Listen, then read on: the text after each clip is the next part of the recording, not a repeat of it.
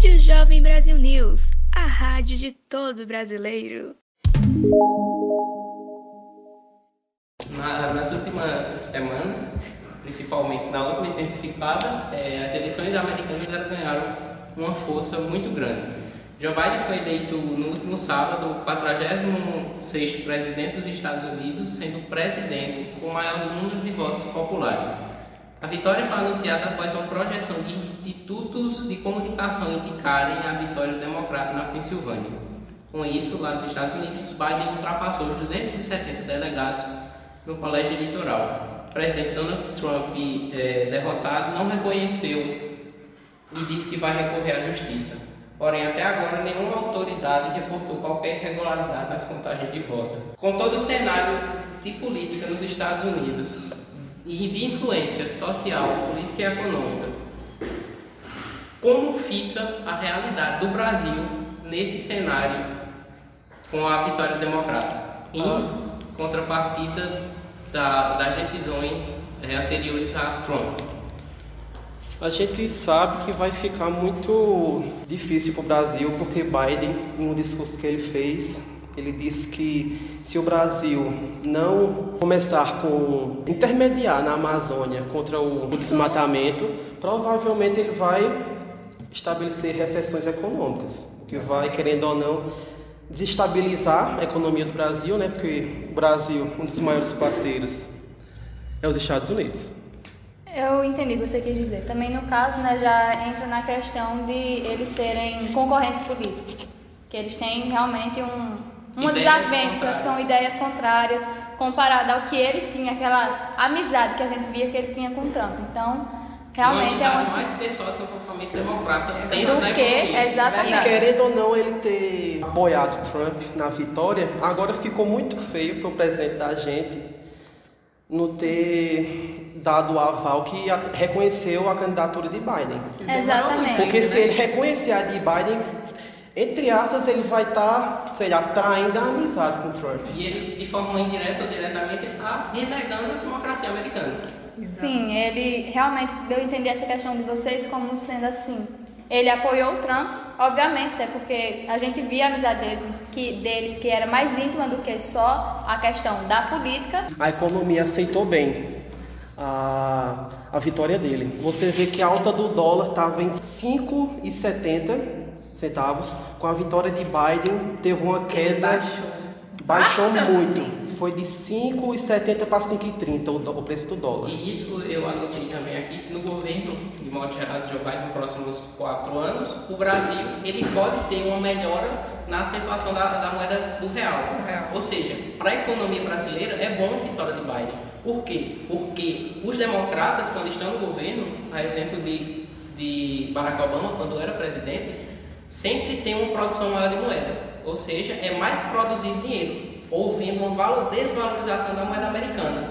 E em contrapartida, se o Brasil seguir uma diplomacia que está muito difícil de acontecer com os Estados Unidos, isso pode trazer benefício para o real brasileiro. Seria ótimo para a gente, na verdade. Não, se é. baixasse o é. dólar para a gente que exporta compra. A gente já a gente já enxerga a vitória de Biden como sendo algo algo positivo para o Brasil. É claro que a gente vê também que tem uma certa desavença entre os dois presidentes, justamente por causa que ele se opôs, que ele se se opôs assim na frente de todo mundo como sendo a favor da vitória do Trump e não sendo como uma pessoa neutra. Ele realmente se opôs e claro que isso causou uma certa desavença e um conflito entre as partes. É, entre as duas partes. A gente a gente está vendo que é tem um lado bom a vitória de Joe Biden mas a gente está vendo também que tudo vai depender de, do, do Bolsonaro. Exatamente. Estabelecer isso. diplomacia brasileira. Tudo depende realmente do nosso presidente que vai realmente se dirigir em relação ao nosso país. É ele que vai entrar em contato. Por mais que a gente ache algo legal, tudo depende realmente do nosso presidente. Já entrando para outra partida, a gente viu a realidade do Brasil com a vitória de Biden. E agora a gente vai tentar entender como essa vitória democrática influencia nas decisões do mundo todo. Não só o Brasil, como também na Europa, que são parceiros econômicos, são um bloco econômico muito forte, como também na China e em outras partes. Porque a vitória do, do americano democrata ele traz uma aproximação econômica aos aliados. Será que vai melhorar a situação entre Estados Unidos e China? Porque a gente via com Trump e era bem assim, rigoroso mesmo. Realmente Teve risco de guerra, de guerra. tudo.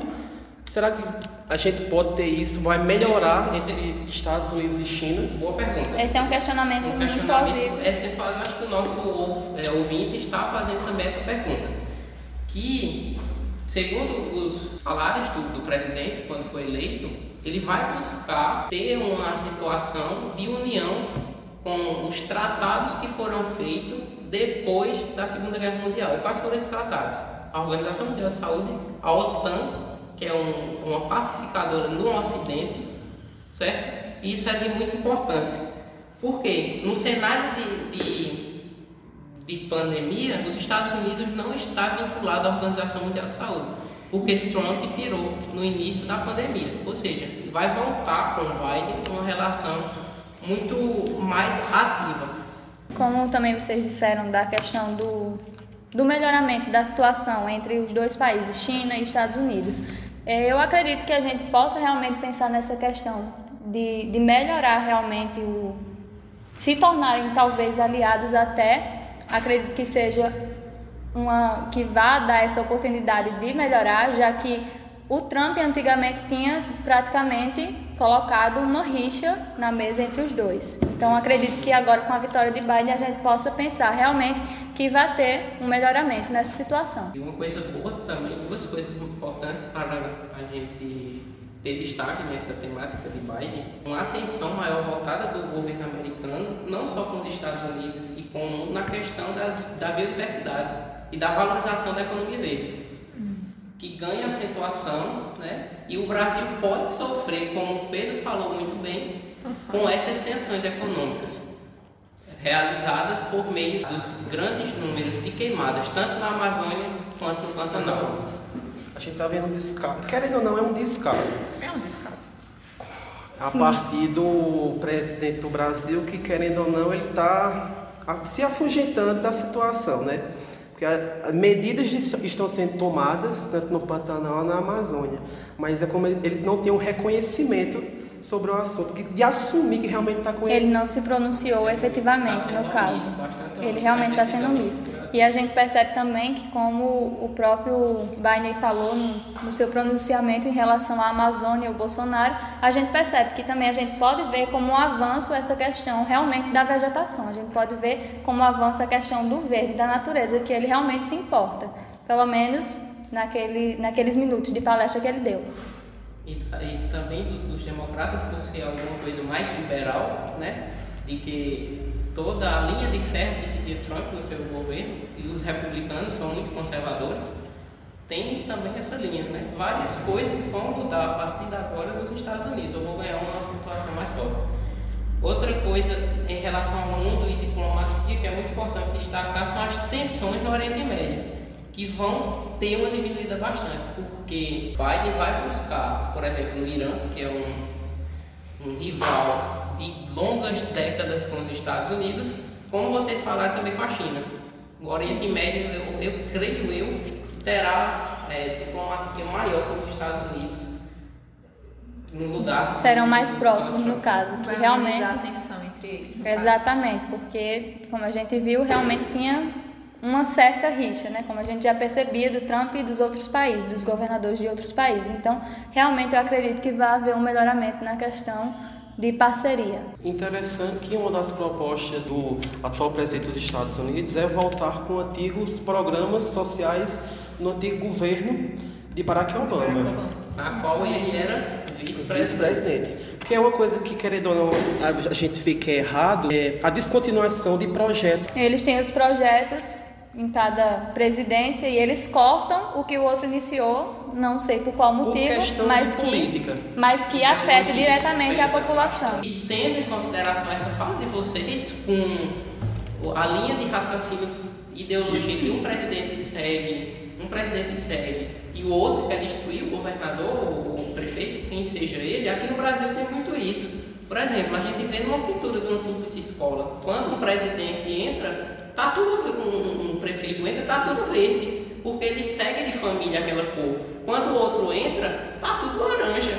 A gente vê que na pintura de uma escola, de, um, de uma repartição pública, isso muda. Imagine, nada como assim, imagine dentro do gabinete. Eu entendo que você quer dizer que é em relação realmente à politização de absolutamente tudo, né? Não tem continuidade de projeto. Eles- Isso é muito ruim para a população. É, claramente, é muito ruim para a população, porque eles podem dar início com um projeto legal, mas no final eles acabam trocando isso tudo por causa de presidência, por causa de realmente de política. Agora, dando continuidade na, na nosso último subtema das eleições norte-americanas, a gente tem que ter o nosso consentimento sobre a contestação de Donald Trump sobre o resultado das eleições, né? levando em consideração toda a Constituição americana, levando em consideração é, a, votação, as leis dos estados. O que está acontecendo nos Estados Unidos agora com a contestação, não só nos Estados Unidos, como aqui no Brasil em alguma parte do mundo, é o reconhecimento ou não de Biden. Mas a democracia americana é superior. A democracia americana, para o, americano, assim como a brasileira para a nossa, ela é a lei magna, é a lei maior. Então, se na democracia e nessa Constituição está no direito que o presidente ganhou, por que um candidato vai dizer que isso está tendo fraude? É Que como se ele estivesse duvidando do próprio, do próprio, próprio- governo dele. está vendo falhas realmente no, no seu próprio governo, no seu próprio país. Tá? Mas Então, mesmo com é uma ele situação dizendo que complicada. Tá fraude, 80% dos americanos já aceitaram Biden como presidente deles. A própria MS, ela já, já tá bem. Tá. Como é que eu vou falar? Peraí. Se mostra positiva. Exatamente, é mais positiva com Biden sendo eleito. E levando em consideração desse valor da, da Constituição dos Estados Unidos, eles seguem um valor muito grande da Constituição. Eles têm um respeito absoluto pela sua Constituição. A Constituição americana, ela é a mais velha do mundo, mesmo com o viés ari- aristocrata do iluminismo do século XVIII, ainda ela está em vigor e é a única do mundo que não foi mudada.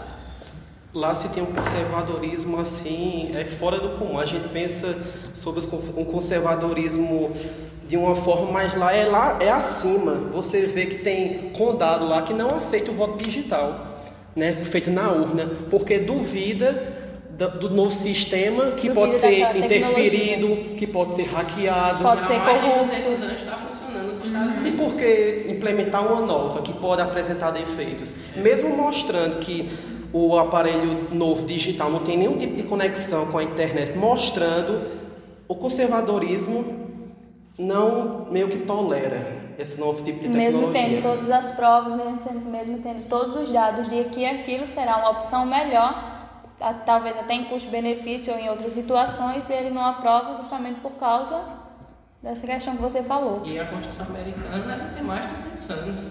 Né? Quando o Brasil teve Constituição em 19- 1988, a Constituição americana estava prestes a completar 200 anos.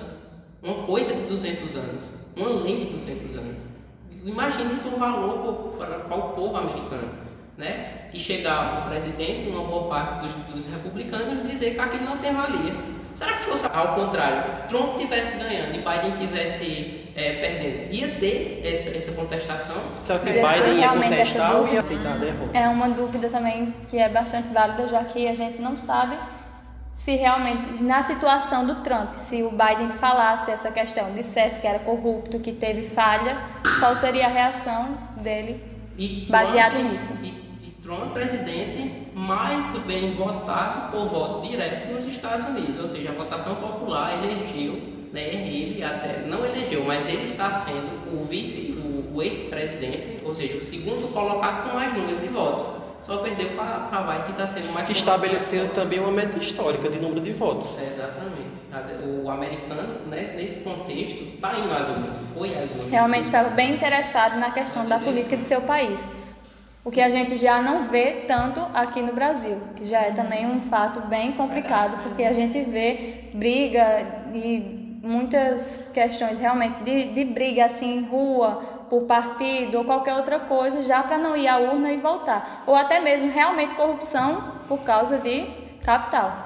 Trump perde essa eleição né, democraticamente e deve ser aceitado isso. A lei maior americana tem total é, liberdade. E outra coisa, dos resultados, o que levaram a Donald Trump perder. Com certeza, a omissão dele com a Covid-19 é um dos principais fatores da sua derrota. É, os protestos de sobre o racismo, Em Minneapolis. que em primeiro Realmente ele não momento se, não se opunha àquilo, não comentava a respeito, não se pronunciava efetivamente realmente da situação. E quando ele se pôs a reconhecer o movimento, ele tratou de uma forma, querendo ou não, foi ra racista, de Um uma certa pouco, forma. é, a gente realmente considera, classifica como racista. Então realmente é uma situação complicada, talvez até por essa omissão dele em relação a várias questões que ele realmente não tenha sido eleito E novamente. também tem os imigrantes, não é? O problema com os imigrantes também, acho que essa parte da economia, que quando ele estabeleceu, entre aspas, um conflito direto com a China, querendo ou não, os americanos se mostraram é, com medo daquela situação. Que Biden fala que ele quer uma América unida. Ele Eu acho. que quer um governo para todos, que mesmo que não tenha votado nele, ele vai ser o presidente de todo mundo, seja quem votou nele, quem não votou, as pessoas de fora. E a Vai se dedicar realmente. Mas é isso querendo que ou não, isso, isso é uma, uma, Uma proposta de todos. Uma proposta política. Proposta de todos os presidentes, realmente. De qualquer candidato, ele disse que vai governar para todo mundo. Porque qualquer político, quando está concorrendo a um cargo tão importante como a presidência, fala que vai ser o presidente de todos e a gente só vê quando ele assume o cargo. E no fim É não faz nada, E né? nos resultados das eleições vocês é, destacaram essa importância dos, dos latinos, né? Dos, dos imigrantes nos Estados Unidos.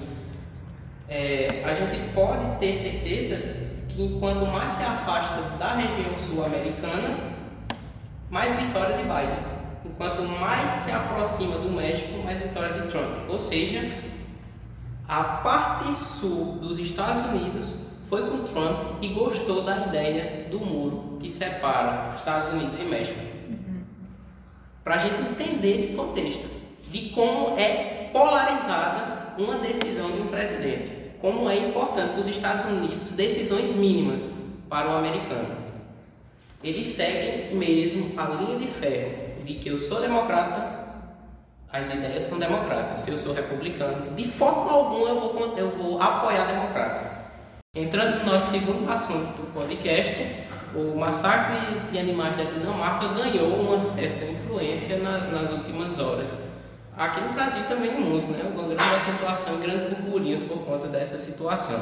Na última quinta-feira, o governo da Dinamarca, pela porta-voz de sua primeira-ministra, ordenou sacrificar cerca de 17 milhões de visas em primeiro, em primeiro momento.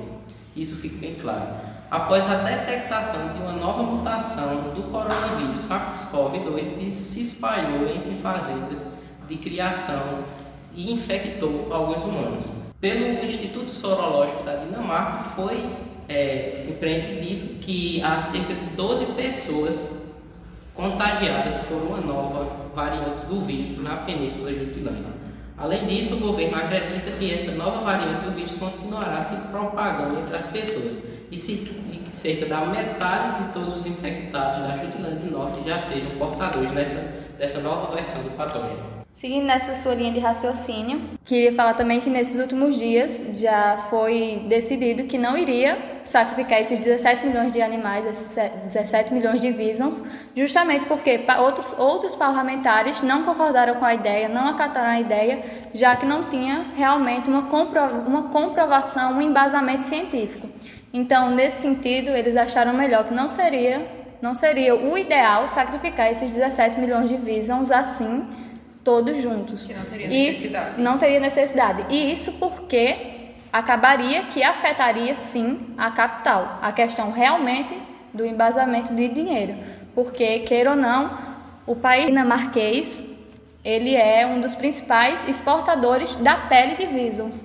Então não conseguiriam matar esses animais, sacrificar esses ani- animais e em seguida arrancarem, a arrancarem a pele dele, porque realmente afetaria a renda. Então, na visão deles, o que seria ideal seria realmente deixar eles até que tenha uma comprovação científica de que esse vírus realmente, essa mutação, seria transpassada para outras pessoas. Então, eles acataram a ideia de que não seria legal eles abaterem esse- esses animais justamente por causa da capital. Não é só um problema econômico, é um problema, de saúde, pública.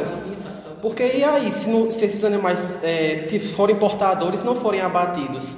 A gente sabe que sim, os animais, esses animais serão abatidos, uma hora ou outra eles serão abatidos, mas por enquanto eles aguardaram, acataram a ideia de não abater esses animais justamente porque iam perder a pele deles. Isso tudo é realmente pelo consumo. Eles poderiam ter abatido agora, mas decidiram que não, justamente porque isso afetaria a capital de lá. Então eles decidiram que vão continuar aprisionando esses animais, que eles continuarão enjaulados para futuramente eles poderem extrair a pele deles. Mas são 17 milhões de animais em cativeiro. A gente não vai saber qual vai ser portado e o que não vai ser. exatamente, eles não estão preocupados com essa questão nesse estão momento. preocupados com o capital em si. E em questão do capital, quando eles decidiram exterminar os bisons, eles decidiram matá-los por câmeras legais já para não estragar a pele deles, porque eles realmente só estão pensando na capital, não estão pensando em quantos animais vão morrer em decorrência da irresponsabilidade humana. Mas a gente também tem que destacar, como o Pedro bem falou, de uma questão de saúde pública. Né? Quando a gente está com uma nova mutação do SARS-CoV-2, que é um vírus que mata milhões de pessoas no mundo, já milhares de pessoas na verdade, e Isso vários contaminados aqui no Brasil, no mundo, é. muitos casos. A gente tem o um problema da Covid-19. Não foi solucionado. Várias vacinas, mais de 300 vacinas do mundo estão iniciando esse processo. Imagine só, se isso for verdadeiro, né, dessa mutação do vírus, se tiver comprovação, já era todas as vacinas. Né? As vacinas vão ser comprometidas. Exatamente, Exatamente, essa é a problemática. A gente não vai ter que combater a Covid, a gente vai ter que combater outra coisa. Uma nova mutação. É, então isso ganha uma importância muito grande também em questão ambiental. Imagine, a Dinamarca na Península Jutilândia, na parte norte da, da Europa, e isso já poderia estar na França que está sofrendo bastante com a Covid-19. Exatamente. E com certeza, se esse SARS-CoV-2 se alastrar, vai pelo mundo todo novamente. Outra pergunta que eu vou direcionar à bancada agora é de uma ideia muito forte. Será que a gente, brasileiro ocidental, está tendo uma visão etnocêntrica da cultura dinamarquesa? Dessa produção de animais, dessa produção em cativeiro, de uma importante atividade para a, a economia do país e que em boa parte está em uma zona rural. O que isso tem relação? O que isso pode diminuir essa morte de 17 milhões de animais para o governo dinamarquês? Eu quero que a gente veja a decisão dinamarquesa, não o achômetro da gente, não a parte ocidental que a gente acha. É pela decisão do governo acho que é tomar a iniciativa de comprovar que esses animais estão infectados ou não. Porque se realmente tiverem, é um problema mundial. É um, no, um novo enfrentamento de vírus, mais contágio, mais pessoas mortas. Então o governo dinamarquês ele tem que desenvolver, na parte de ciência e tecnologia, um modo de reconhecer que esses animais estão realmente infectados com a mutação nova de um vírus ou não. Lembrar também que depois que teve essas mutações, é, duas pessoas já foram infectadas, de acordo com algumas fontes, metrópolis.com e até no G1 isso foi mostrado. Certo? São então, realmente duas pessoas que realmente já foram contaminadas com isso. É justamente por isso que a ministra dinamarquesa veio com a ordem de, de sacrificar, realmente, de abater esses animais, esses 17 milhões de visons, urgentemente, para que não seja mais transferida essa doença dos visons para os humanos. Talvez seja forte escutar, mas de uma forma ou outra esses animais seriam abatidos. Justamente, essa é a questão que a gente tem que ver, porque eles serão abatidos de qualquer forma a gente estava comemorando. Até eu, pelo menos, quando, tava, quando saiu a notícia de que esses animais não iam ser mais sacrificados, eu estava comemorando. Mas quando eu lembrei que eles vão ser sacrificados em seguida, forma. aí eu realmente fiquei um pouco chocada. Foi uma situação que realmente é um, um tanto quanto complicada. Mas também os parlamentares, como eu já havia dito, se recusaram, realmente não, não acataram a ideia de sacrificar os 17 milhões de visons assim, porque a fazenda de, de criação desses animais poderiam sim sacrificar eles. E dessa forma ia acabar com a renda dinamarquesa. Acho que não iria acabar, ia trazer um impacto econômico. Não. Claro, né? é, é Tendo em vista que uma parte da renda econômica da Dinamarca é em questão da pele do visão. Está no contexto de, de, cultura, de política, né, muito forte dentro do, do, da Dinamarca, principalmente o econômico, que pesa também nessa decisão. A gente sabe que é necessário o sacrifício desses 17 milhões de visões, porque queira ou não, realmente é uma questão que vai muito além do que a gente acha, do que a gente, dos nossos princípios, vai muito além disso. É questão realmente de saúde pública. Então a gente sabe que essa situação é um tanto quanto, quanto complicada. Acatar essa ideia é complicada, mas a gente sabe que se não matarem agora, futuramente vão matar de qualquer forma e talvez essa nova variante se espalhe globalmente e se torne também uma nova, não uma nova pandemia, mas se torne um agravamento, um, torne um agravamento nessa situação, que poderá matar mais pessoas, né? Exatamente. Que e ser até pior, né? Poderá, é, que inclusive poderá realmente afetar as vacinas, as futuras vacinas que estão sendo criadas, já que o vírus vai se adaptando e a vacina foi criada justamente para o que estamos enfrentando agora. Se ocorrer essa mutação e se desenvolver no mundo todo, se alastrar pelo mundo todo, realmente as vacinas já serão inúteis. Morrerá mais gente e as coisas vão se complicar mais e vai ficar um um caos. Um caos no mundo. Bem pior, né? Que Bem pior do que, que já, já está. Bem pior do que já está, exatamente. Mas é, ba é bastante legal ressaltar, bem legal ressaltar que a transmissão desse vírus ocorreu, dessa nova variante ocorreu do humano para os Visions. Foi do criador, foi. foi. do criador para os Visions. E ressaltando também que 200 fazendas é, foram afetadas por, por, esse novo, por essa nova mutação do vírus. A gente vê que realmente a questão toda começou a partir da criação desses Visions, que não foi algo que o Vision adquiriu na natureza, foi algo realmente que o criador... Foi responsabilidade do, dos criadores. Foi dos criadores. Então, realmente não é algo que realmente tenha acontecido por causa especificamente do animal, mas por causa do criador, dos fazendeiros que criavam esses animais que acabaram transmitindo esse vírus para eles. Será que isso não é um problema é, das fazendas em é questão de higienização e contato dos animais? É exatamente. As gaiolas que eles estavam sendo criados eram uma gaiola minúscula para o tamanho deles foram encontrados animais com a boca machucada, a pata machucada, é, vivendo, comendo e dormindo nos próprios excrementos, o que causou infecção neles. Eles dormiam com animais mortos e isso foi agravando a situação dos animais. Os maus tratos causados pelo humano afetou a vida dos vivos, que causou a mutação. E agora que você faz isso para mim, uma das, uma das mulheres que tem a maior fazenda lá de, cria, de criação de vírus, ela disse que os animais dela são 100% bem cuidados. E são que não saudáveis. São saudáveis e que isso não iria acontecer com eles. Bem tratados. Mas aí é que tá. Ela segura isso para tirar. Para tirar, tirar a culpa dela. Porque a gente sabe que se esse vírus chegou realmente a se mutar no Vison, a culpa não foi dele. Teve responsabilidade ao criar os animais, a higienização que esses, esses trabalhadores, esses fazendeiros já possuíam em si o vírus e transmitiram para os Visons e foi assim que ocorreu a variante. Os protocolos, eu acho que possivelmente nas fazendas não foram seguidos. Não foram Exatamente. seguidos. Isso para ter dentro do capitalismo um lucro. Enquanto menos é... eu gasto, mais eu vou. Então, gente, agora vamos abordar também um assunto muito importante, que é o coronavírus no Brasil e também no mundo. Como todos bem sabem, estamos passando por um momento pandêmico desde o início do ano. Alguns países, desde até o finalzinho de 2019.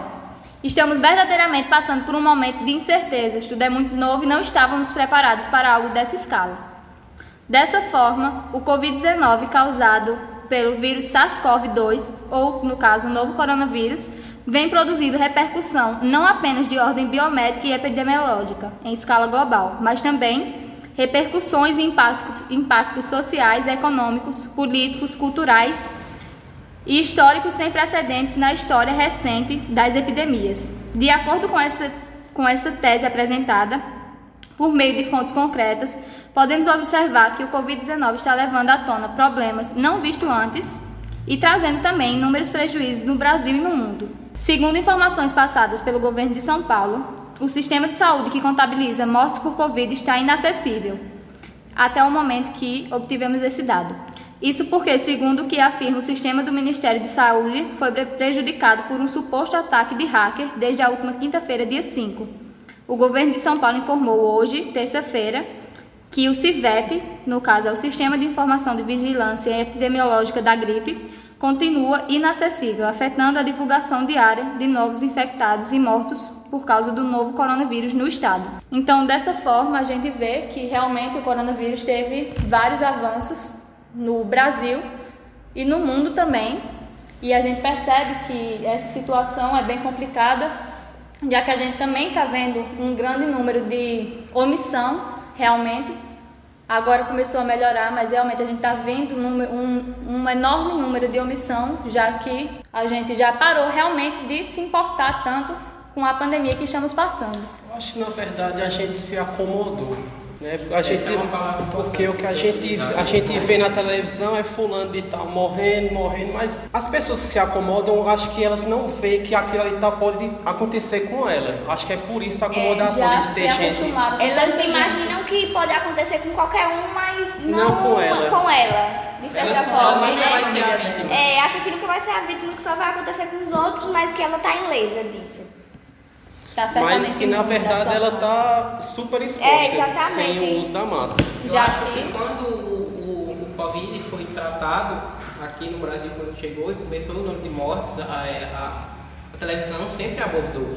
A população ela teve um certo receio para tomar as medidas de protocolo. E teve um impacto. Quando, exatamente. Do quando início, o do início, realmente. Quando várias coisas foram é, relaxadas pelo próprio governo, estaduais, dos municípios, a população se teve no direito de relaxar também. Né? Isso, e o relaxamento é mundial. Mas caso, a gente vê que realmente... esse relaxamento, essa acomodação, ela traz Muito malefícios. malefícios. A gente vê que tem países na Europa que tá, já está na segunda onda. É. A Índia Nova Delhi, que é um dado dessa semana, muito atualizado, a, a Nova Delhi na Índia está vivendo sua terceira onda de contágio. Ou seja, Nova Delhi passou por três lockdowns e teve três contágios novamente de uma população em massa. Isso porque realmente a gente inicia com a preocupação, a gente realmente ficou em um momento realmente muito preocupado. Eu particularmente fiquei seriamente preocupado com toda a situação. Eu praticamente vivia atrás de notícia, em busca de notícia. Mas depois de um tempo, quando a gente foi se acomodando com a situação, percebendo a situação que estávamos passando e que aquilo acontecia todo dia, todo dia determinado número de morte, a gente foi realmente se acomodando e deixando isso para lá. E principalmente, como você falou, pelo relaxamento também do nosso governo, que Exatamente. praticamente não ligou. fez, que praticamente fez com que aquele novo vírus não passava de uma banalidade. De certa forma, o descaso do governo com a população brasileira só fez mostrar que a gente deve relaxar em questão ao vírus, porque não, vai acontecer com os outros. Ah, mas se eu for só dar uma saidinha, eu vou ali rápido, eu vou sem máscara, não tem Mas é nessa saidinha que o infeliz está lá. Exatamente. E além disso, que é bom destacar, não é só uma saidinha. É. Eu vou dar uma saidinha, tu vai dar uma saidinha, nós vamos dar uma saidinha, faz o não faz é a, a, limpeza, não tira a roupa quando sai. E sem contar que nessas pessoas que vão dar a saidinha vão voltar e para onde elas vão voltar, com certeza tem mais gente. E elas vão contaminar as outras pessoas também que estão ao redor delas. Principalmente as pessoas que estão saindo são jovens. Exatamente. Não vai pegar em mim, eu não vou ficar e vai tão ficar doente nesse assim. Eu faço parte do grupo de risco. Vou ser assintomático. Imagina, não sabem um, um da transferência dessa doença. está em um conjunto de outras e utiliza, é, burla esse protocolo, na verdade, né? Ela está colocando em risco sua vida e a dos demais? Uma simples ida no bebedouro, botar a boca em uma, uma situação.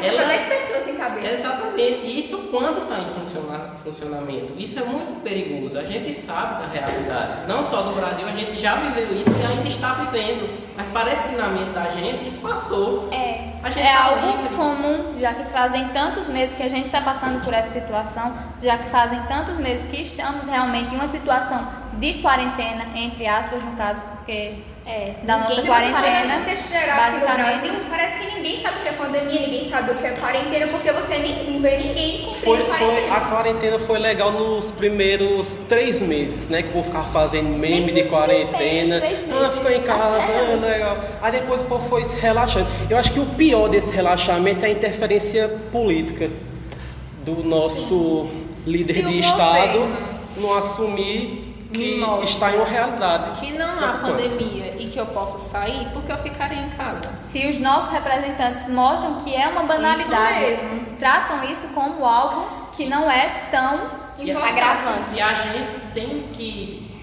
é, agir com o bom senso. E é o bom senso que falta no brasileiro. É. Nunca teve. Né? A gente precisa de um bom senso de todo mundo para que todo mundo saia bem dessa é, Enquanto não pensarem na que você está botando a vida dos outros, além da sua, em risco, a gente não vai para frente nunca. A gente nunca vai aprender a cumprir uma quarentena, a gente nunca vai conseguir combater esse vírus porque ninguém está se botando no lugar do outro. Enquanto isso, eu posso dar uma saída, eu estou infectando 10 pessoas, eu estou matando uma família. Nesta tomada. Exatamente. Só para a gente dar um destaque também, nesta quarta-feira 11, nesta quarta-feira 11, que a gente está gravando esse podcast, são mais de 160 mil mortos já no Brasil. Uhum. E isso de uma média de mais de 200 mortos por dia. Essa média foi bem alta muitas das vezes, chegou até 2 mil, uhum. né? E caiu para 200, mas isso é muito alto para quem está vivendo não um pico. Está vindo um platô E também essa queda não quer dizer que, caramba, Antes tá morria mil pessoas, agora diminuiu mais da metade. Então tá liberado a gente sair tá normal. Mas, mas, quantas pessoas não se contaminaram, né? É. A gente tá com um nível, agora hoje, tá 200 mortes em média, 200 mortes. Na média móvel que se fala, das últimas sete, das últimos sete dias. E isso chega a 10 mil casos em média por dia. Isso é muito alto para o Brasil que está vivendo relaxa, um relaxamento, né, vamos dizer assim, um relaxamento dos protocolos a serem seguidos. A Europa viveu isso. A Europa abriu bares, né, que vai ser um, um que a gente vai debater. O Brasil está acontecendo isso. E a gente está vendo que a Europa vai. está explodindo nos dados agora. Já está no Será que a gente também não vai ver isso? Com certeza. Se continuar dessa forma, a situação só vai cada vez mais piorar.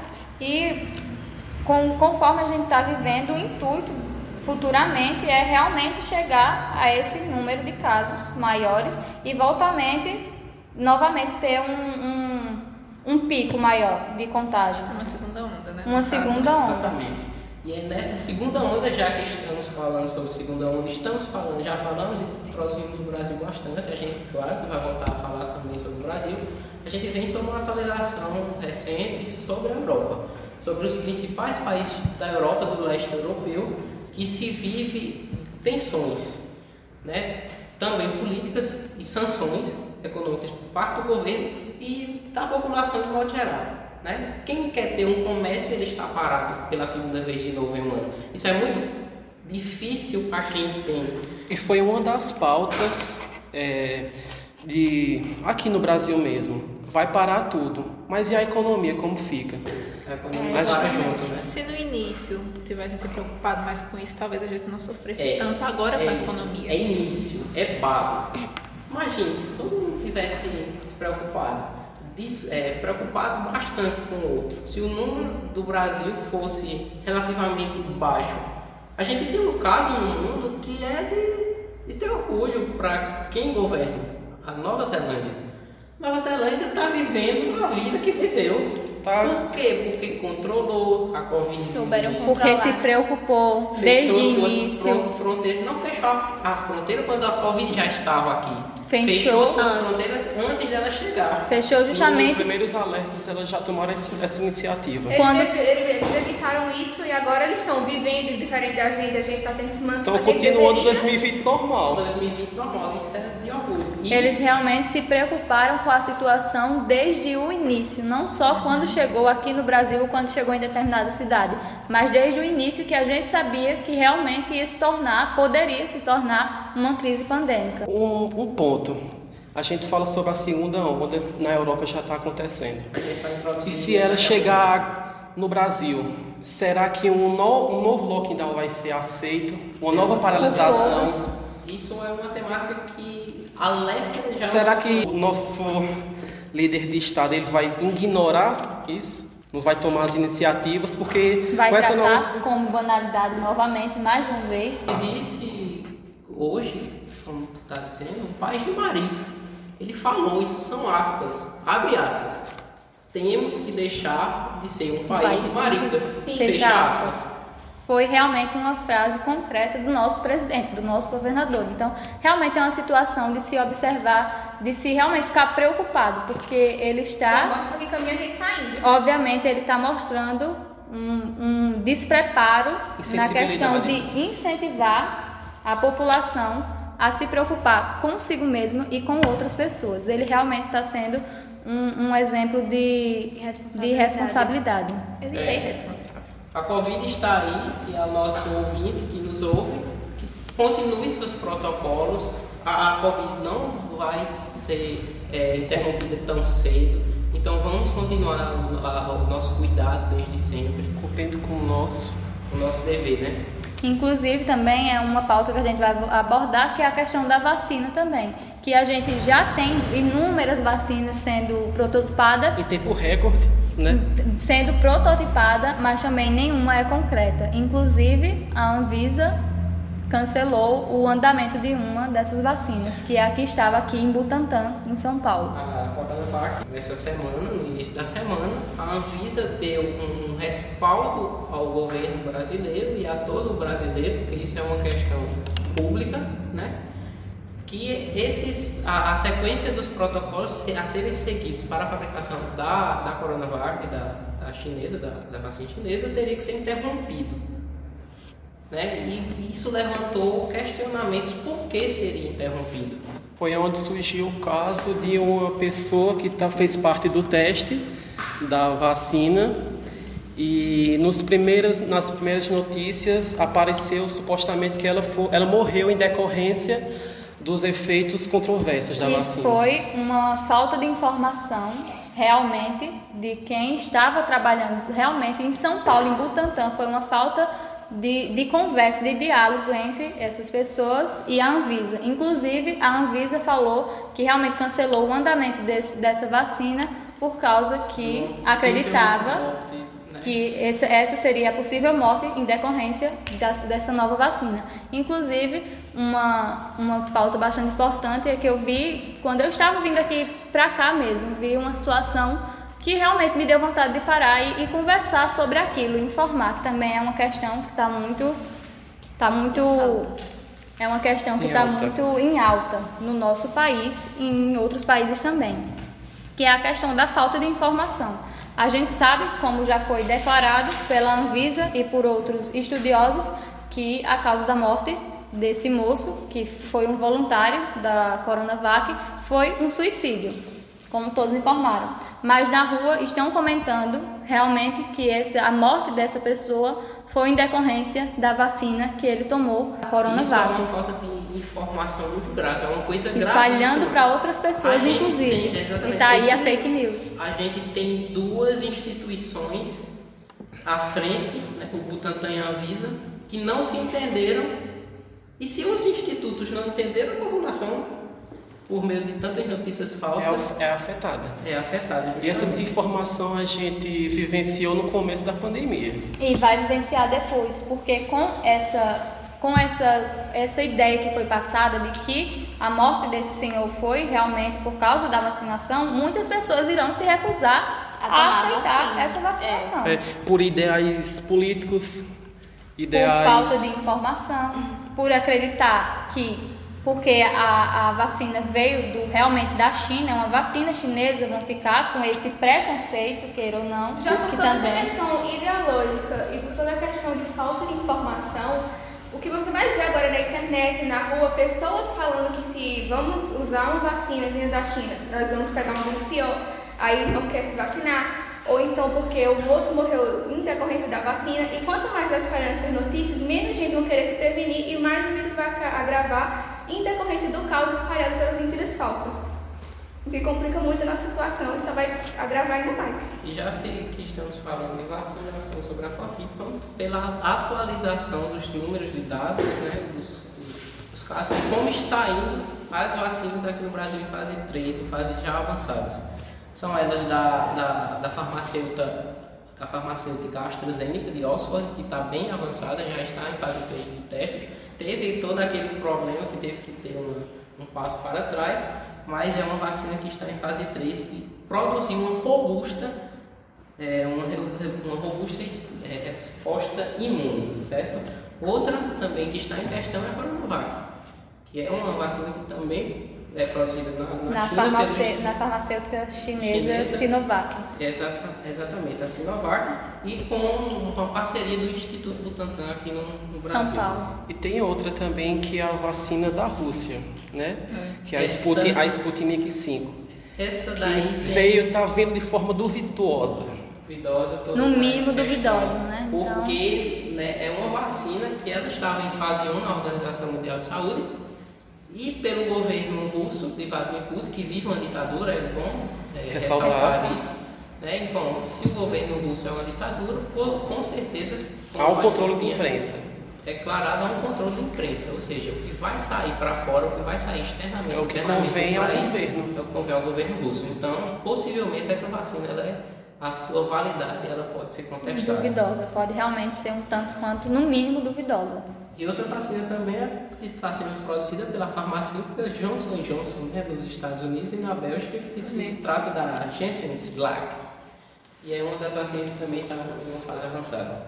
Falando também sobre esse meio de realmente de vacinação, cura, descobertas, a gente também tem é, um soro, que é o soro contra a Covid-19, que foi lançado, que está sendo estudado pela Fundação Ezequiel Dias em Belo Horizonte, que é um soro que realmente está sendo criado com o intuito de usar no tratamento de pessoas que já estejam com o vírus, que é um soro adquirido a partir de anticorpos de cavalo. Então, não só de más notícias vive um homem, né?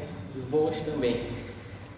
Sobre em relação a essas vacinas, são cerca de seis que já estão na fase 3 de testes. Caso é, alguma delas cheguem ao 100% de, de comprovação, de comprovação isso vai só se usar aquele modelo ou vai esperar as outras? Já é aquele modelo. Quando ela se chega a uma, uma, uma certeza absoluta de que ela pode ser utilizada, ela já pode começar a sua fabricação bem antes. Quando tiver a comprovação de que realmente ela está utilizada, o país é que vai começar seu processo de imunização. Ou seja, os, os países começam o processo de imunização antes da vacina ter uma certeza. Porque se ela realmente vinha ter uma certeza, a população já está imunizada.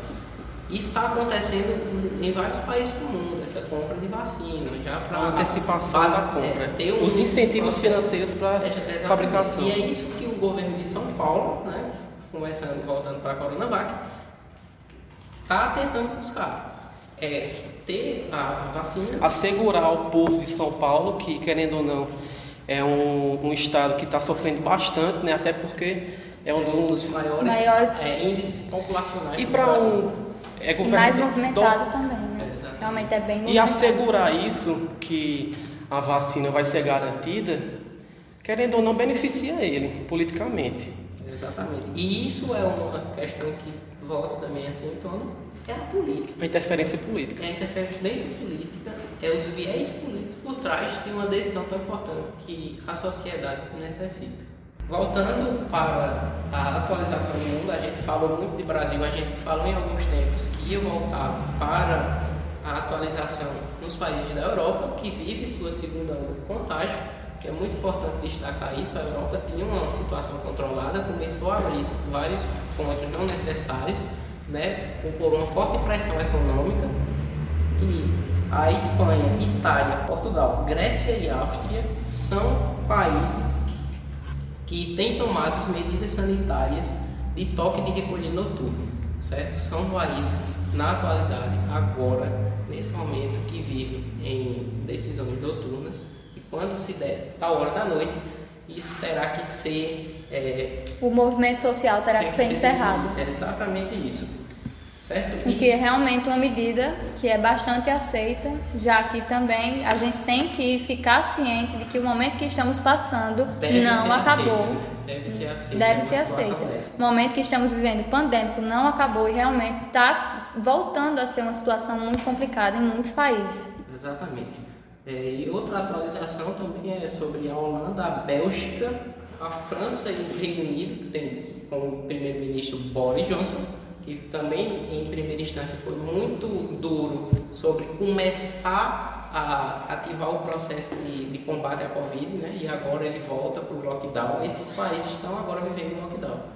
Por estar uma, uma situação agravante por conta dos jovens, né? muito forte, não é só idoso, que tem na Europa, essa segunda onda na Europa é marcada principalmente por contágio de jovens desses países, de Holanda, Bélgica, França e Reino Unido, voltam para o lockdown, ou seja, todas as atividades não essenciais são paradas, são proibidas lá no, nesses países da Europa, do leste europeu.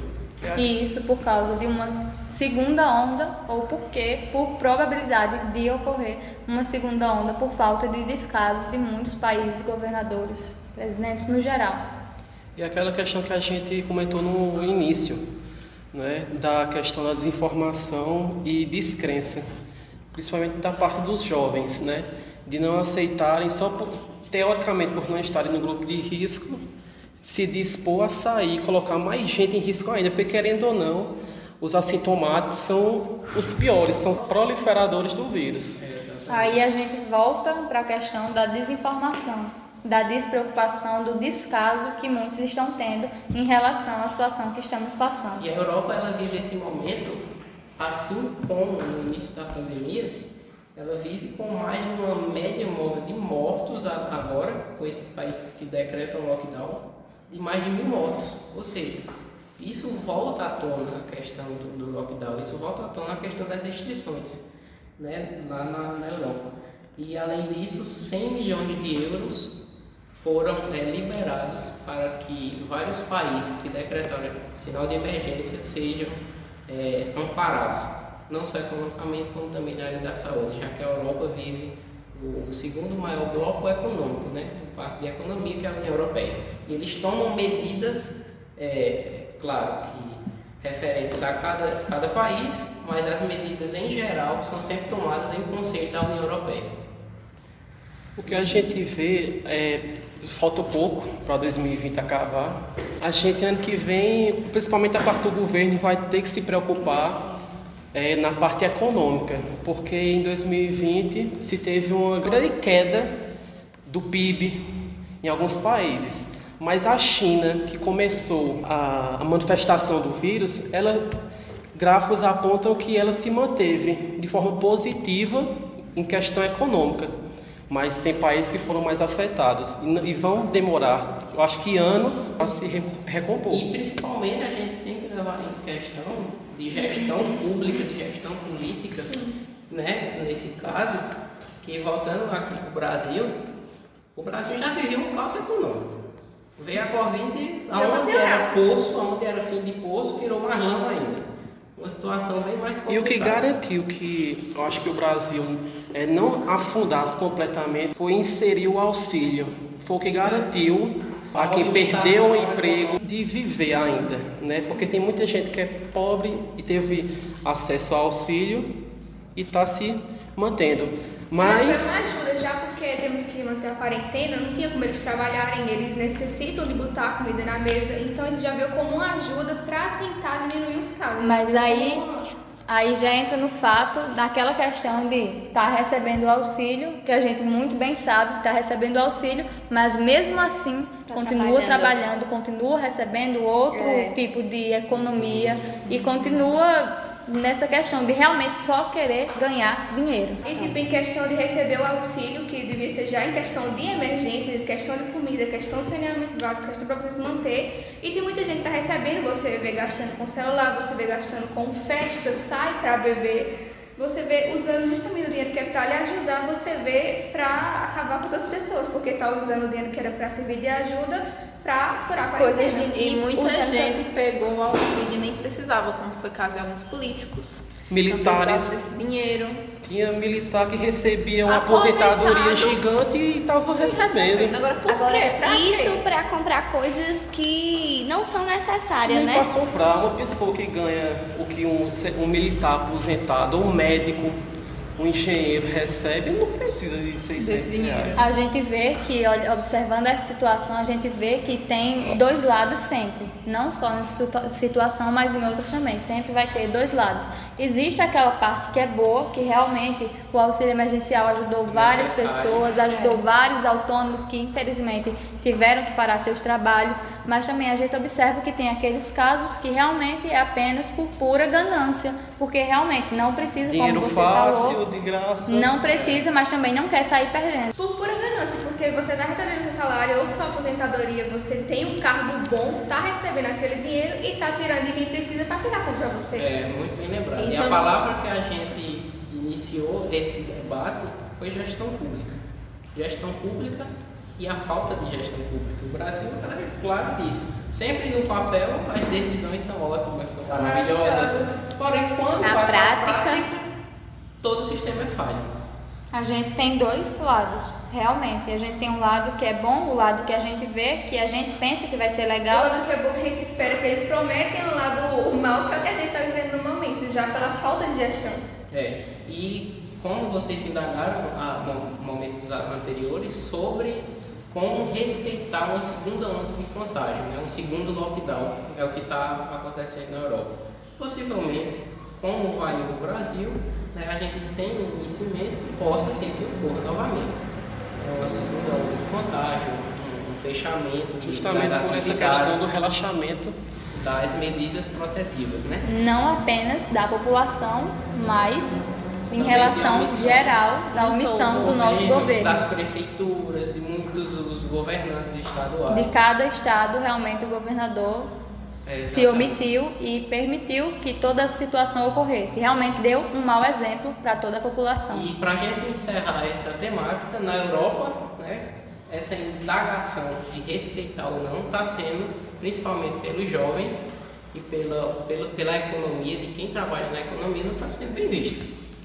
Né? Como eu disse, os países como Holanda, Bélgica, França e Reino Unido vivem constantes protestos desde as últimas horas por razão disso, principalmente jovens, sempre gritando, abre aspas, liberdade, fecha aspas, pe- pedindo liberdade em um momento tão difícil. E isso vem acontecendo da França a, Roma, né, de Paris a, a, a Holanda, a Amsterdã. qualquer, isso tá- vai em, em todos os países, isso no geral. Está sendo Tá? uma onda de, contato, de, de- de manifestações ativas e intensas, principalmente no período noturno, de jovens, principalmente jovens. É claro que a gente sabe que a situação que a gente está passando é realmente difícil. É difícil viver isolado, realmente é difícil se manter distante fisicamente de outras pessoas. É completamente compreensível a situação. Mas a gente sabe que não pode haver relaxamento tão assim em hipótese alguma, já que pode ter sim uma segunda onda de contágio. A gente tem que ter em mente para o nosso ouvinte que fique atento a todas as restrições, todos os protocolos e que a segurança das pessoas, a segurança do nosso convívio, quem estamos a conviver dentro de casa ou fora, é de importância. Ou seja, a gente tem responsabilidade, não só com a gente, mas também com a sociedade. Agora vamos tratar de uma questão bastante importante, né?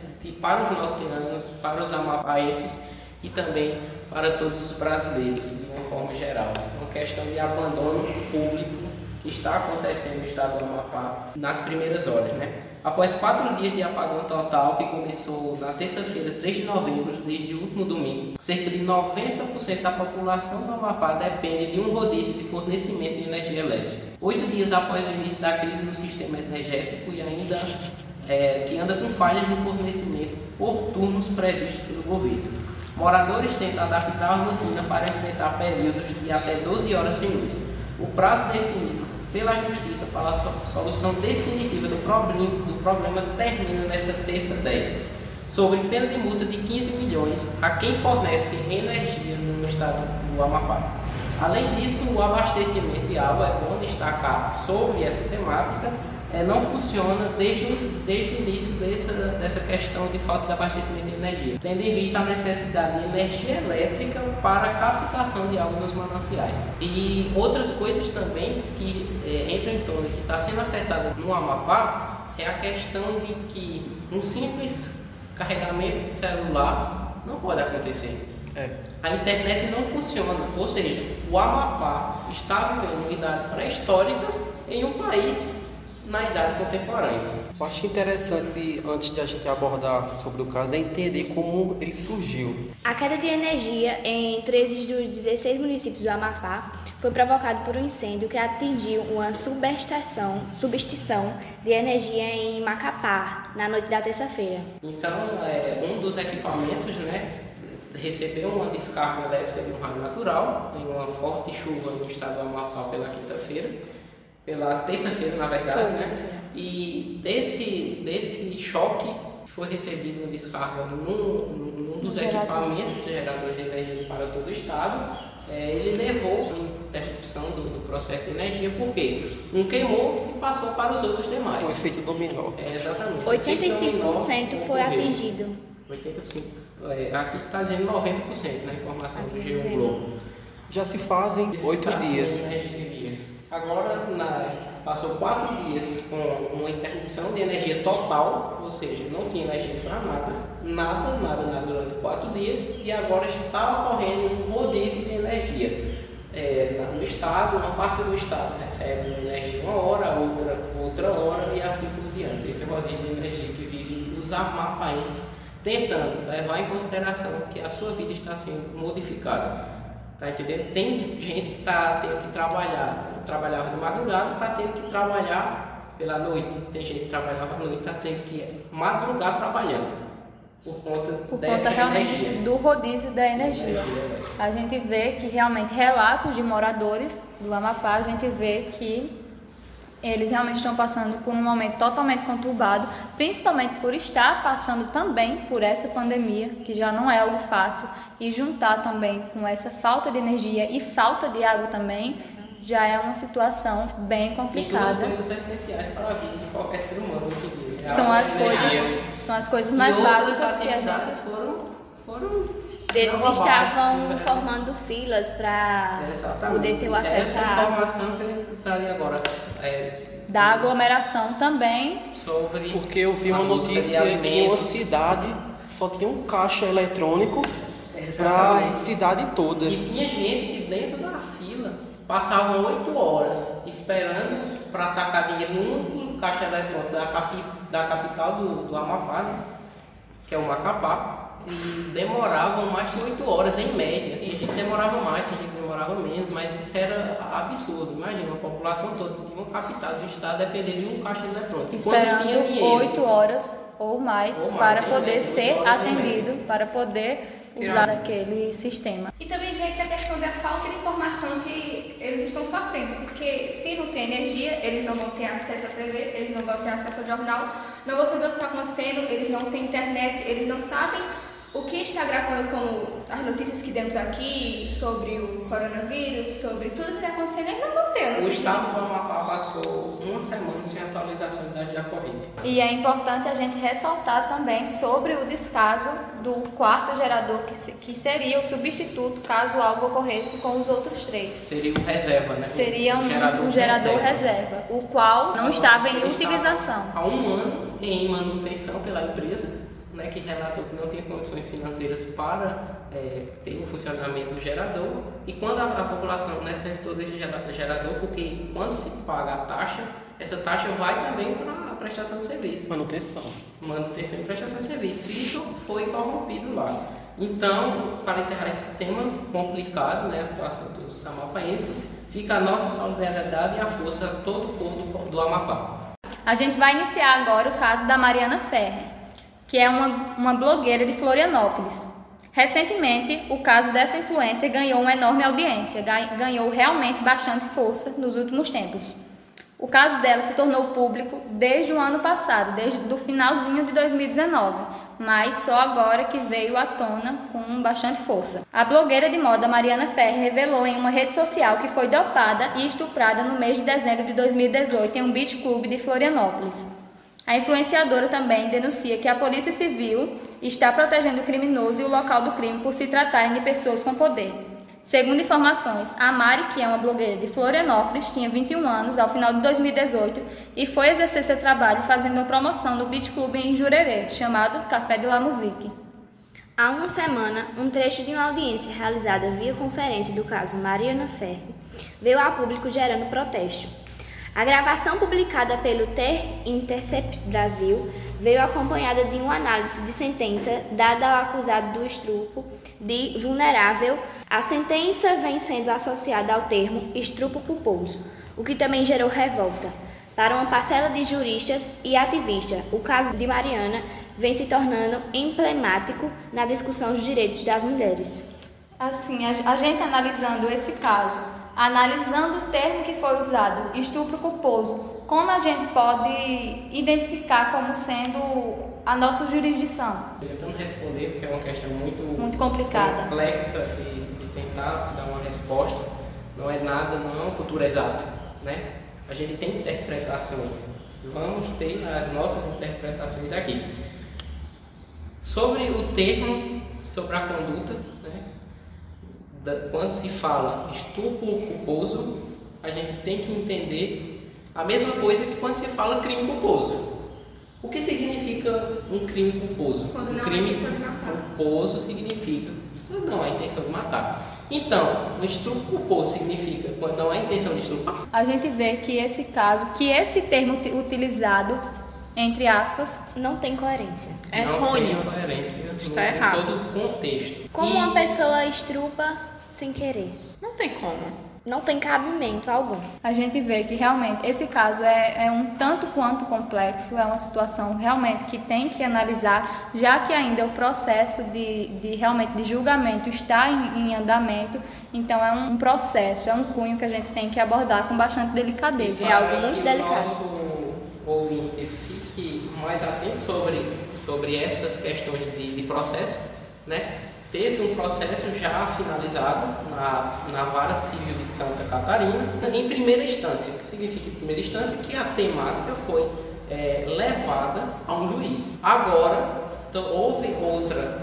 É, Outro julgamento, outra audiência. Vai haver outra avaliação do processo que será é, levado a uma instância superior, ou seja, a segunda instância das três instâncias da justiça brasileira, que é justamente analisada pelos desembargadores, os desembargadores do Estado de Santa Catarina. E possivelmente, se não tenha sem alguma indagação sobre o processo de segunda vara, é que vai para a terceira, que é a Suprema Corte do Brasil.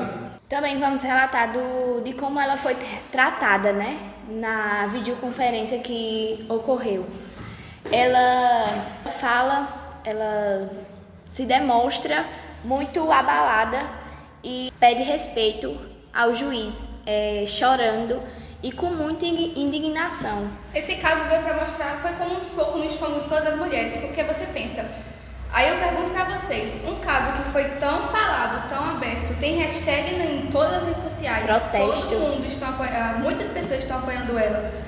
Muitas pessoas estão falando sobre isso e ainda assim ela foi tratada de uma forma tão desumana por um advogado que, que foi se intitula como advogado, porque esse senhor não pode realmente representar a classe da advocacia. Exatamente, porque ele foi, ele saiu totalmente do âmbito profissional dele e se mostrou naquele meio justamente para humilhar a vítima. Ela estava lá para ser apoiada, então aí eu pergunto para vocês, como as mulheres e qualquer pessoa que venha passar por um abuso sexual vai se sentir protegida pela justiça, que já deveria proteger as vítimas, vai se sentir amparada quando um caso tão famoso quanto esse, uma mulher é tão humilhada na frente de todo mundo. Ela já foi humilhada pelo que aconteceu em si, por ela ter sido dopada e ter sido estrupada. E além disso, vem outra pessoa e humilhar ainda ela mais. Sofreu mais uma humilhação. Exatamente é uma coisa muito absurda. Também ocorre a pressão psicológica que ela passou. Porque você vê que o caso está perdurando desde 2018. Passou, esse caso passou na mão de inúmeros advogados e juízes. E eu acho que ela ficou com uma, des uma desesperança que aquilo ali fosse concluído. Eu acho que o ultimato que ela teve, caramba, isso agora vai ser resolvido, seria dessa vez e ela só foi levou esse com aquilo, porque lembrando que esse caso ele realmente só ele está em andamento desde 2018, mas só veio se tornar público no final de 2019 e só no meio de 2020 que esse caso foi se tornar conhecido. Então a gente vê o, o desamparo à vítima, a gente vê realmente a falta de, de preparação para amparar a vítima e, e, e acolhê-la realmente, ao invés de julgá-la e colocá-la em situação de humilhação. E além disso tudo, é, as pessoas ainda estão dizendo que talvez ela, tem, ela esteja mentindo, Sim. ela esteja fazendo uma denúncia mentirosa. Não, não age, né? Sendo Mas... que há gravações, é, tem gravações, DNA, todas as Tem provas de tudo, mas as pessoas estão tentando levar para o outro falar, lado. Teve, né, entre 2018 e 2019, o caso passou de um outro advogado para outro, porque supostamente pelo primeiro advogado ou pelo segundo, o caso apresentava falta de, de provas, provas, incoerência. informações. É, então... E isso fica a conduta da, da primeira vara Santa Catarina, que teve a, a, figura do juiz, que a gente não vai citar nome, a gente, quem é. quiser, vá buscar mais informações sobre esse caso. Por quê? Porque não é o nosso dever. É um assunto muito delicado. É, muito delicado, porque envolve várias partes, envolve pessoas. A gente está aqui para alertar três coisas importantes. Né? A Constituição inventaram esse tal de estupro culposo. Constituição não existe isso. Então, quem tomou uma decisão baseada nisso não leva a ética da sua profissão. A segunda coisa que se deve ter destaque: a vítima sempre será vítima. Ela foi vítima. Tem provas. E quem disse que essa prova é não foi vítima. ela. Foi provado pela Polícia Civil do Estado. Então, por que não há provas? Porque conclui um processo sem há provas.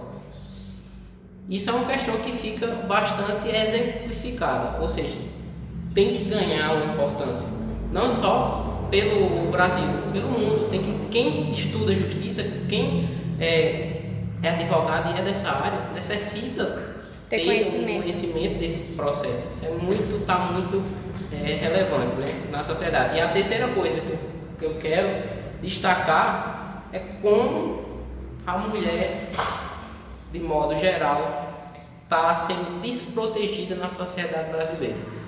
É importante, é importante ressaltar que o caso da Mariana Ferrer não é um caso, não é o primeiro caso, não é o último caso, e a gente sabe que, queira ou não, não será o último caso. Infelizmente. Então, infelizmente. Então, o caso dela serve também para amparar outras pessoas, para mostrar, para tornar público, para transferir conhecimento, para passar informações de qual é a situação que a gente, não só a mulher, mas de maneira geral, está passando pela falta de responsabilidade, pela falta de conhecimento de muitos de nossos profissionais, como o advogado e como se expressaram erroneamente, entre aspas, estupro culposo, fecha aspas. E foi de uma forma tão errônea que esse caso sendo tratado já em questão de desamparo, que o advogado ele usou como desculpa que não houve estupro já porque a vítima não estava bêbada, ela não estava drogada, então logo foi ela que pediu por aquilo. Ele, durante a audiência, ele usou fotos da vítima como desculpa para fotos distorcidas também que estão rolando pelas redes sociais. E usou fotos dela e usou o termo fotos ginecológicas. Por que você está com as pernas tão abertas, Mariana?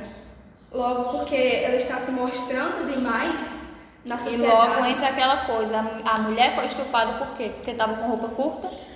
Porque estava tendo atitudes que impróprias, consideradas impróprias pela sociedade. E foi tratado como um caso tão pessoal, ele foi tão antiprofissional que ele levou aquilo para ele. Ele disse que não queria ter uma filha como Mariana. Que não Deus queria ter uma nora como a Mariana. E como uma filha. A gente vê, então, Isso. inclusive os dois casos. uma nora como você. Isso fica de, de como é? ignorância. É? A palavra que resume esse caso de quem vê e tenta tomar uma decisão né, uma opinião baseada em coisas refúteis que não têm importância, é ignorância. E outra coisa também foi ignorante nesse sentido. Né? A ignorância ganhou um destaque dentro da sociedade brasileira nos últimos tempos e tem sido exorbitante. Dentro de uma, de uma rede social, pessoas têm que se relacionar é a, é a pior coisa do mundo. Ninguém consegue dar um comentário sem receber uma, uma crítica. Uma crítica, é verdade. A, a, sua opinião, quando você tem uma opinião, você vai formar a sua opinião, é válida.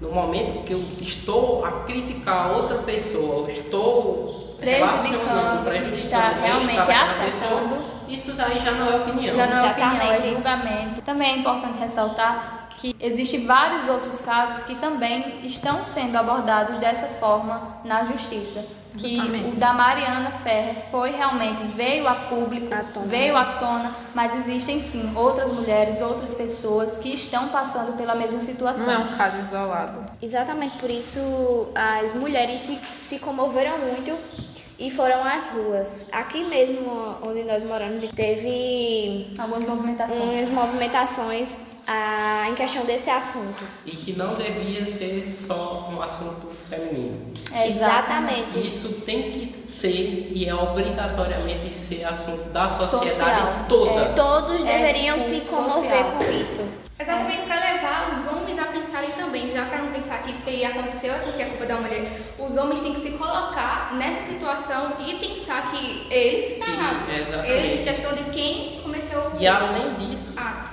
de que os homens têm que se preocupar, nesse caso foi com Mariana, né? Mas todo homem tem uma mãe. Exatamente. Eu acho que tem. Tem né? uma filha, Toda pode ter uma, uma irmã, filha, tem uma irmã, tem uma, uma prima. Tia. Então, tem uma mulher é uma questão na sua vida. Isso é uma questão de sociedade, não é só é. as mulheres tem que ser cobradas, tem que é ser uma questão alertado, social e a gente, lido, a gente sabe, a gente sabe que isso já ocorre, não é de agora, que já ocorre há vários anos, desde de épocas antigas realmente a gente tem alguns relatos que mostram é, a situação que a mulher se encontrava, ser obrigada a, a, ter atitudes, a ter relações sexuais por obrigação ou por ter que ser devota a tal relacionamento. A população deveria ter mais empatia. Não é só porque foi com uma pessoa desconhecida que não pode acontecer com alguém que ela ama, que está próximo a ela. Já é em questão de realmente se colocar no lugar do outro. Exatamente. As mulheres que estão em volta, como ele falou, as mulheres que estão na sua vida, a sua mãe, uma possível irmã, uma prima, um, qualquer parente, qualquer pessoa que na sua vida que você ama, tem que se colocar no lugar daquela mulher. A mulher que sofreu abuso, a mulher que pode sofrer o abuso. Por isso que é tão importante colocar o homem e a sociedade por inteiro nesses assuntos para que quando desde criança eles aprenderem o que é certo, o que é errado, o que a atitude dele pode levar a gravar na vida de outra pessoa para que ele se bote na consciência deles de o quão errado e podre isso é. Conscientizar as pessoas. Devemos caso. conscientizar as crianças, homens principalmente, que é, isso é errado e que uma atitude machista não é o caminho correto de se seguir. E que tem que ensinar isso desde jovem para que quando eles cresçam eles não façam essas coisas. E venham ensinar também a outros, a outros colegas, né? Porque eles têm contato com outras pessoas. Como eu havia falado, a, a questão, essa questão de estupro, realmente, de relações abusivas, de, de todos esses, esses relacionamentos da mulher realmente submissa, já vem acontecendo de vários anos, de épocas remotas, realmente vem acontecendo há bastante tempo. Então, por isso acontecer há tanto tempo, não ser algo recente, acredito que toda a sociedade devia estar inserida nesse movimento, nessa conscientização, realmente. Mas hoje em dia, né, que a mulher tem mais voz do que antigamente, do que quando acontecia esses casos antes. Hoje a gente tem, tem voz para se revoltar, para fazer protestos na rua, nas ruas, em redes sociais também.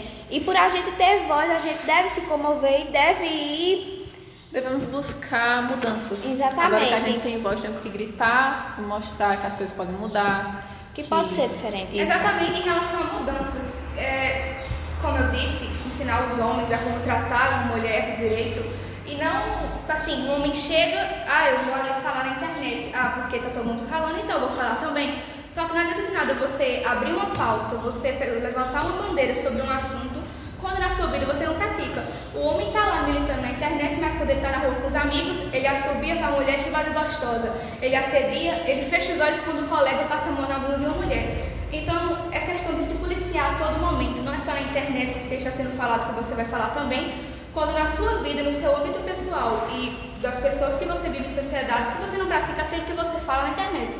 É questão de não ser uma pessoa hipócrita Isso. e respeitar não só as mulheres, mas respeitar o todo. todo. A base é ser o respeito Exatamente. e como tratar um ser humano. Uma sociedade, ela precisa e é formada de respeito. Em suma, é, a gente queria deixar claro também né, que, que realmente essa situação é bastante importante, essa, esse momento, essa ter colocado esse caso à tona, ter tornado público é bem importante justamente para alertar sobre a situação, não só mulheres, mas que principalmente mulheres passam. É uma situação realmente comovente, uma situação que outras mulheres passam sim, não é uma situação única, não é um caso isolado. Então é, é importante ressaltar a importância realmente de se conscientizar, de se, se mostrar autônomo, de se mostrar na sociedade como um todo, defender a mulher, defender as pessoas que passam por esse tipo de situação, realmente se policiar nas atitudes que tem e basicamente é isso mesmo. Agora, fechando o nosso podcast com as notícias e atualidades, vamos falar sobre futebol, esporte todo e qualquer brasileiro. Essa temporada no futebol brasileiro está sendo marcada por grandes mudanças por razão da pandemia, a gente sabe disso. Da bola higienizada até as cadeiras vazias dos estádios de futebol no Brasil afora, vivem realidades e faz parte do futebol nesse tempo pandêmico. No início conturbado de algumas competições, e o ato do calendário ser bastante apertado nessa temporada. Jogos são ingredientes de uma temporada atípica e cheia de emoções, fora e dentro das quatro linhas. Só para terem noção do que, do que está acontecendo na realidade atual do futebol brasileiro hoje em dia, é, o Flamengo e o Internacional, duas das maiores equipes do futebol brasileiro, que lideram o campeonato nacional juntamente com o Atlético Mineiro, tiveram seus treinadores trocados na última segunda-feira. Depois das goleadas de 4 a 1 para o São Paulo e 4 a 0 no último domingo para o Atlético Mineiro, o treinador do Flamengo foi demitido. Domenech Torrente não é mais funcionário da equipe carioca, que confirmou a chegada do técnico Rogério Senna, ex-goleiro do São Paulo e ex-treinador da equipe do Fortaleza. Outra equipe principal do futebol brasileiro que muda de comando prestes a iniciar um mata-mata de Copa do Brasil é o Internacional Porto Alegre. O argentino Cudê deixa o, gigante da Beira Rio e se aproxima do Celta de Vigo da Espanha.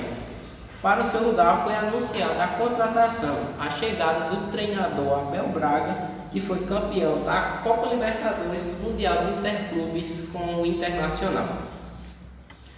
Hoje teremos é, quatro jogos pela Copa do Brasil, quartos de final da Copa do Brasil, é, começando a rodada de Palmeiras e Ceará se enfrentam pelo primeiro jogo da Copa do Brasil no estado de Palmeiras, no Allianz Parque.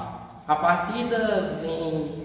É, o arbitragem da partida vem de Santa Catarina e é comandada pelo árbitro Brown da Silva Machado, com transmissão do Sport TV do Premier.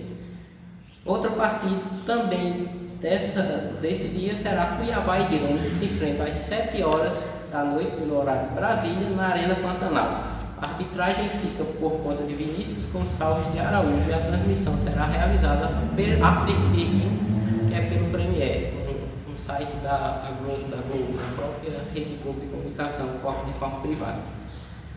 Agora, a partida mais esperada dessa quarta-feira fica por conta de Flamengo e São Paulo, que duelam às 9 horas no Maracanã, 9 e meia no Maracanã, buscando uma vaga como todas as, as demais equipes, para a semifinal do campo da Copa do Brasil. Esse jogão será realizado no Maracanã, arbitragem do gaúcho Anderson Daronco e com transmissão para todo o Brasil pela Rede Globo, exceto para Minas Gerais e Rio Grande do Sul, que estarão acompanhando o confronto no Beira Rio entre Internacional e América Mineiro. A arbitragem desse jogo lá no sul do Brasil vem do Natal, Potiguar, Potiguar, Caio Marcos Augusto Vieira apita esse grande jogo.